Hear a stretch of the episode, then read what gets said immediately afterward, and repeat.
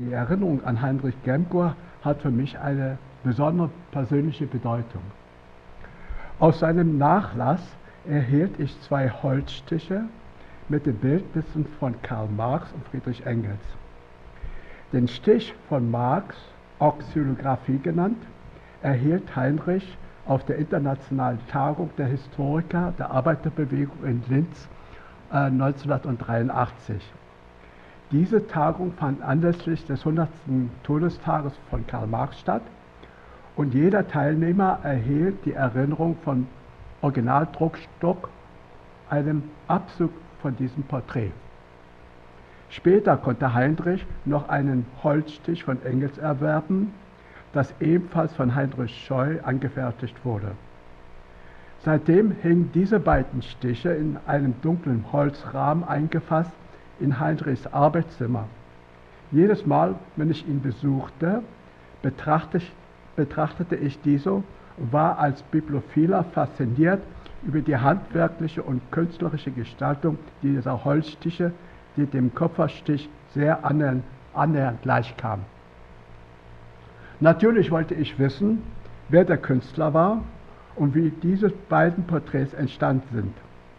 Dabei kam mir die Publikation äh, Die Gebrüder äh, Scheu vom österreichischen Historiker Herbert Steiner in die Hände, die unter anderem auch Grundlage meiner jetzigen Ausführung darstellt. Er ist übrigens derselbe, der die bekannte Arbeit Karl Marx in Wien 1978 verfasst hat und zum Standardwerk wurde.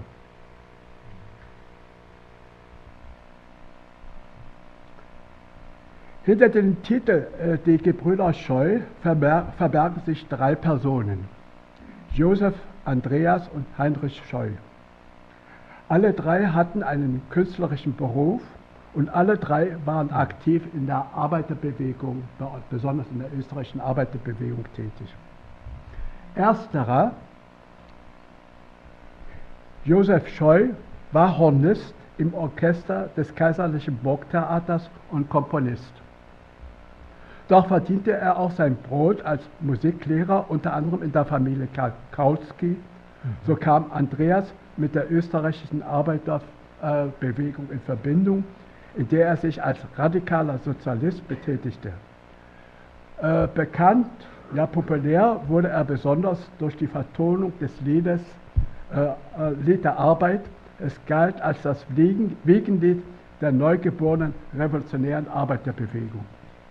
Das Festgesang mit Chor- und Orchesterbegleitung erklang am 19. August 1895 unter seiner Leitung anlässlich äh, der Gedächtnisfeier der Wiener Arbeiterschaft zum Ableben von Engels ähm, in Wien. Andreas, sein jüngerer Bruder Andreas Scheu, der noch die stürmischen Revolutionsjahre 1848 in lebhafter Erinnerung hatte, erlernte den Beruf eines Modellbauers und Graveur. Er schloss sich sehr früh Arbeiter, äh, des Arbeiterbildungsvereins an und gehörte zum Kreis der beliebten Redner auf Massenversammlungen. Wegen seines Auftretens für die österreichische und internationale Arbeiterbewegung, er war auch Mitglied der Internationalen Arbeiterassoziation, wurde er 1870 im politisch geführten Wiener Hochverratsprozess zusammen mit weiteren Arbeiterpersönlichkeiten, darunter auch Johann Most, zu fünf Jahren Gefängnis verurteilt. Jedoch ein Jahr später nach wirkungsvollem Protest der Arbeiterschaft amnestiert. Wegen äh, weiterer politischer Verfolgung zog er es jedoch vor, 1875 nach England zu emigrieren, wo er sich äh, der britischen Arbeiterbewegung anschloss. Er erhielt regen, Schrift, äh, ja, erhielt regen Schriftverkehr mit Wilhelm Liebknecht und Viktor Adler. Seinen Unterhalt verdiente er unter anderem als Londoner Generalvertreter für das Münchner Löwenbräu. Nach Ausbruch des Ersten Weltkriegs blieb er ein konsequenter Kriegsgegner und Internationalist. In diesem Sinne begrüßte er auch 1917 die Februar- und Oktoberrevolution in Russland zu unserem Protagonisten selbst. Der am 19. Oktober 1845 in Wien geborene Heinrich Scheu erlernte den Beruf eines Holzschneiders und Xylographens. Ein von ihm angefertigter Holzschnitz äh, der, äh, des Schweizer Dichters Gottfried Keller wurde wegen der soliden künstlerischen Ausführung von der Akademie angekauft. Zwei Jahre war er in Stuttgart als Xylograph tätig und ging dann im Herbst 1869 nach Leipzig in die Metropole äh, der Buchdruckerkunst. Dort lernte er Wilhelm Liebknecht und August Bege kennen. Heinrich wurde Schriftführer im Ausschuss des Leipziger Arbeiterbildungsvereins. Doch folgte er 1870 den Ruf, nach Wien zurückzukehren, da die Lage für die österreichische Arbeiterbewegung durch den bereits erwähnten Hochverratsprozess kritisch war. Er übernahm die Redaktion Volkswillen, den er zu, zu einer informativen Wochenzeitung entwickelte und die zugleich einen organisatorischen Rückhalt für die Arbeiterbewegung in Österreich darstellte. Er wandte sich auch an Karl Marx in London, um im Blatt alle Erklärungen und Beschlüsse der Internationalen Arbeiterassoziation zum Deutschen-Französischen Krieg abdrucken zu können und später auch zur Pariser Kommune. Darüber hinaus veröffentlichte Heinrich Scheu 1872 im Volkswillen eine Artikelserie über das Kapital von Marx.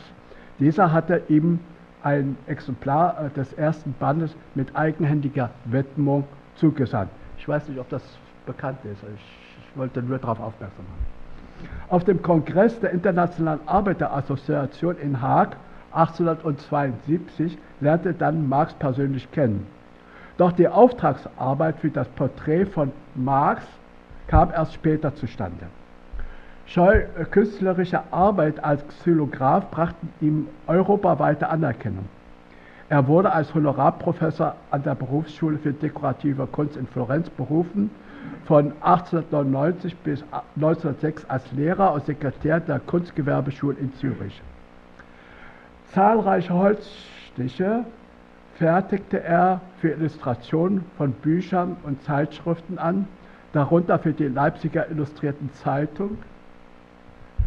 Ich habe von ihm gerade vor anlässlich meines Geburtstages zwei Bände davon äh, geschenkt bekommen. Ja, die aber aus dem Müll gerettet wurden von Erich Hahn, ja. einem Philosophen. Ja. Das würde ich hier mal sagen. Ja, Und das, äh, aber das Wunderbare dabei ist, dass in dieser illustrierten Zeitschrift eine Karikatur von, über, Neu, über der Neurheinische Zeitung war. Eine sehr bekannte Karikatur. Aber die Zeitung selber ist ja berühmt. Ja. Alle, die über 1848 schreiben und veröffentlichen wollen und brauchen Illustrationen, die müssen letztendlich immer mal wieder ja, zur illustrierten Leipziger illustrierten Zeitung, Zeitung schreiben. Ja. Die Karikatur von 1849, wo der eine Leser neue eine Brille ja. in der Hand hat und der andere die Kreuzseite. So ist es. So ist es. Ja, ja. Darüber hinaus gestaltete er unter anderem Porträts von Ferdinand äh, Lassalle, dem Schweizer Arbeiterführer Karl Berkeley sowie Heinrich Petalozzi. Heinrich Scheu blieb in dieser Zeit weiterhin eng mit der internationalen Arbeiterbewegung verbunden. Nach der Niederlage der äh, Pariser Kommune im Mai 1871 solidarisierte er sich in einer Versammlung in Württemberg mit den Kommunarden. Dafür wurde er wegen sogenannter Verherrlichung der Kommune von der äh, Polizei aus der Stadt ausgewiesen. Er war 1875 Teilnahme, Teilnehmer des Gothaer Vereinigungskongresses und im Jahre 1891 nahm er als Delegierter am Internationalen Sozialistenkongress in Brüssel teil. 1893 am Kongress in Zürich. Da er noch einmal vier Jahre in London verbrachte, bevor er 1891 endgültig in die Schweiz übersiedelte, hatte er auch in der britischen Hauptstadt Engels persönlich kennengelernt. 1891 war auch das Jahr, in dem Scheu den Holzstich von Marx anfertigte. Leider gibt es nur wenige Anhaltspunkte über seine Entstehung. Als Vorlage diente ein Foto aus dem Jahr 1875, dessen Negativ mit großer Zuvorkommenheit der bekannte Londoner Fotograf John Mayall Scheu zur Verfügung gestellt hat.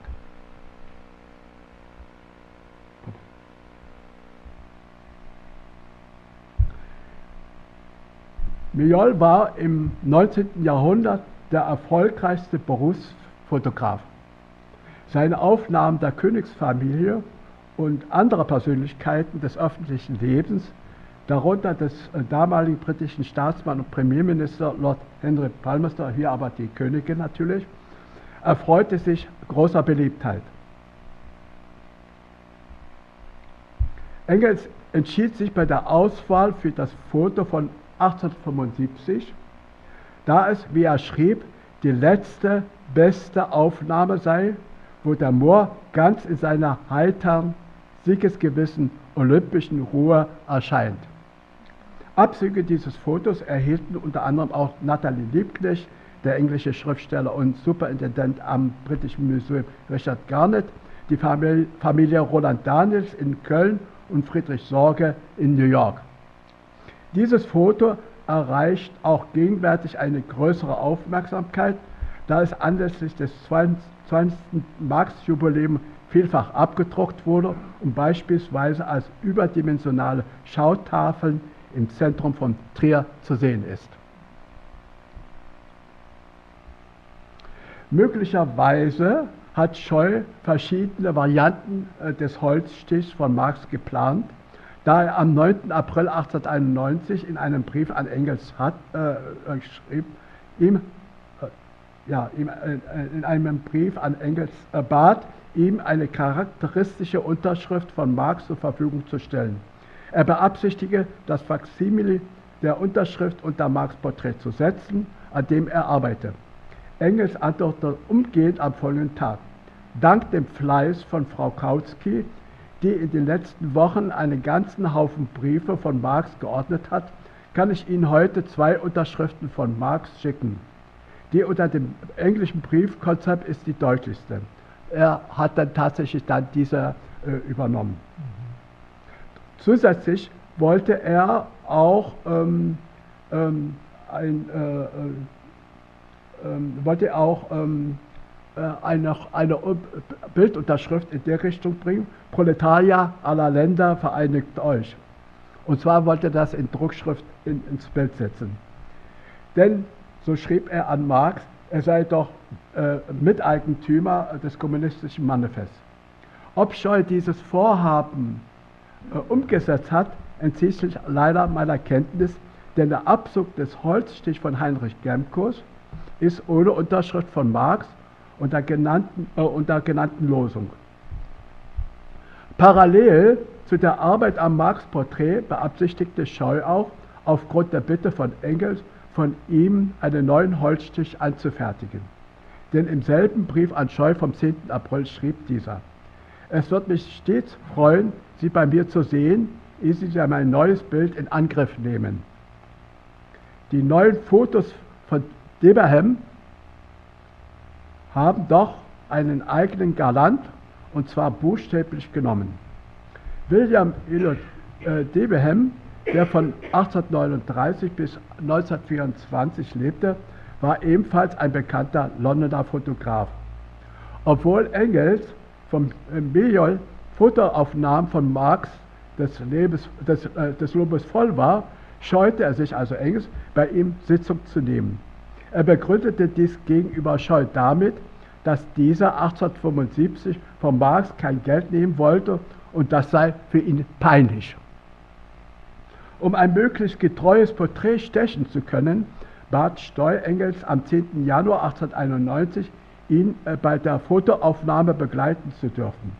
Engels schrieb daraufhin am 27. Januar, es sollte ihm sehr freuen, wenn Scheu mit dabei sei, damit er selbst Debenham äh, auseinandersetzen könne, was er wünsche.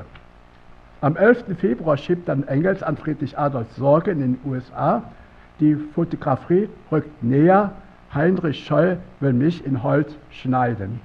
Und da habe ich mich neulich wieder vor die Linse setzen müssen. Von den sieben Aufnahmen wird wohl einer gut ausfallen, als Ergänzungsvater geschrieben. Elf Tage später teilte Scheu Engels mit, dass DBM ihm die neuen Aufnahmen zugesandt habe. Er würde unverzüglich bei ihm zu Hause vorsprechen, damit dieser die Wahl der Vorlage zu einem neuen Porträt entscheide. Boris Rodjak, der 1981 im Marx-Engels-Jahrbuch 4 die Fotografien von Engels im damaligen Zentralarchiv des IML Moskau vorgestellt hat, gibt an, dass DBM sieben verschiedene Aufnahmen angefertigt habe, von denen fünf bekannt sind. Als Vorlage für Scheu diente mit hoher Wahrscheinlichkeit das von äh, äh, Rodjak mit Nummer 17 abgebildete Foto von DBN. Es ist in der einschlägigen Literatur bekannt. Anlässlich des Ablebens von Engels brachte am 18. August 1895 die Sonntagsbeilage äh, der Wiener Arbeiterzeitung eine Abbildung von dessen Holzstichporträt. Dafür spricht, dass Engels als Brustbild nach rechts gewandt mit Krawatte fotografiert und von Scheu dann künstlerisch gestaltet wurde. Unterhalb des Trauerrandes sind zwei Sätze, die Engels eigenhändig als Vorlage für Scheu zur Verfügung gestellt hat. Den ersten Satz entnahm er geringfügig abgewandt seinem Vorwort zur ersten deutschen Ausgabe der Entwicklung des Sozialismus von der Utopie zur äh, Wissenschaft vom 21. September 1892, das bekanntlich wie folgt lautet, wir deutschen Sozialisten sind stolz darauf, abzustammen nicht nur von Saint-Simon, Auen und Fourier, sondern auch von Kant, Fichtel und Hegel. Das ist der erste Satz, der dort steht. Der zweite Satz in seiner Arbeit Ludwig Feuerbach und der Ausgang der klassischen deutschen Philosophie entnommen mit der Aussage, die deutsche Arbeiterbewegung ist die Erbin der deutschen klassischen Philosophie. Mit seiner Unterschrift vermerkte Engels auch Ort und Datum London, 4. Januar 1891, ein weiterer Hinweis für die Entstehung des Holzstichs. Doch muss es von diesem Holzstich mindestens eine weitere Veröffentlichung geben, da im Max-Engels-Band äh, 38 nach Seite 16 eine weitere abgebildet ist. Unterhalb der Bild, äh, Abbildung sind in kleiner Schrift, die jedoch durch die grobe Rastung nicht lesbar ist, drei verschiedene Angaben. Wann und wo diese veröffentlicht wurde, konnte ich bisher nicht ermitteln. Doch diese Gravur ist jedoch nicht identisch mit der bisher im Besitz von Heinrich Gemko und gibt darüber äh, Rätsel auf. Im Unterschied zur Abbildung in der Wiener Arbeiterzeitung trägt Engels hier keine Krawatte. Heinrich vermerkte handschriftlich auf der Rückseite seines Stichs, dass dieser im ersten Halbjahr 1891 entstanden sei. Möglicherweise hat Engels während der Fotositzung bei Scheu gebeten, bereits von einer früheren Xylographiearbeit für ihn Abzüge anfertigen zu lassen. Denn am 7. Februar schrieb Scheu an Engels, dass dieser vier Druckabzüge des Porträts entgegennehmen können, nachdem er schon zuvor eine unbekannte Anzahl zugesandt hatte. In einer so kurzen Zeit konnte Scheu unmöglich von einer neuen Platte Abzüge vorlegen, da das Gravieren eine sehr langwierige und, voller und die volle Konzentration erfordernde künstlerische Tätigkeit darstellt. Also innerhalb von elf Tagen konnte er unmöglich diese Gravur äh, gemacht haben. Doch war er mit dem vom Drucker gemachten Exemplar nur leidlich zufrieden und sagte Engels zu, mehr und bessere zukommen zu lassen. Er werde vorläufig von der Platte keinen Druck veranstalten, da er hoffe, von den neuen Fotoaufnahmen etwas Vollkommenes zu machen. Vermutlich griff Scheue auf eine Holzsticharbeit von 1888 zurück, die er auf der Grundlage eines Fotos von DBM vom selben Jahr angefertigt hat, hatte und von Rodjak als Fotodokument Nummer 13 angegeben wurde. Denn auf diesem Foto trug Engels keine Krawatte und ist auf der Xylographie mehr dem Betrachter zugewandt. Dagegen stellte die Abbildung in der Wiener Zeitung ein Seitenporträt dar. Außerdem ist auf diesem das Signum von Scheu rechts eingraviert, im Holz steht von Heinrich Gemko links am Ellenbogen. Was allerdings stutzig macht, ist der Umstand, dass auch unterhalb des Stichs von Gemco die beiden zitierten Sätze von Engels stehen.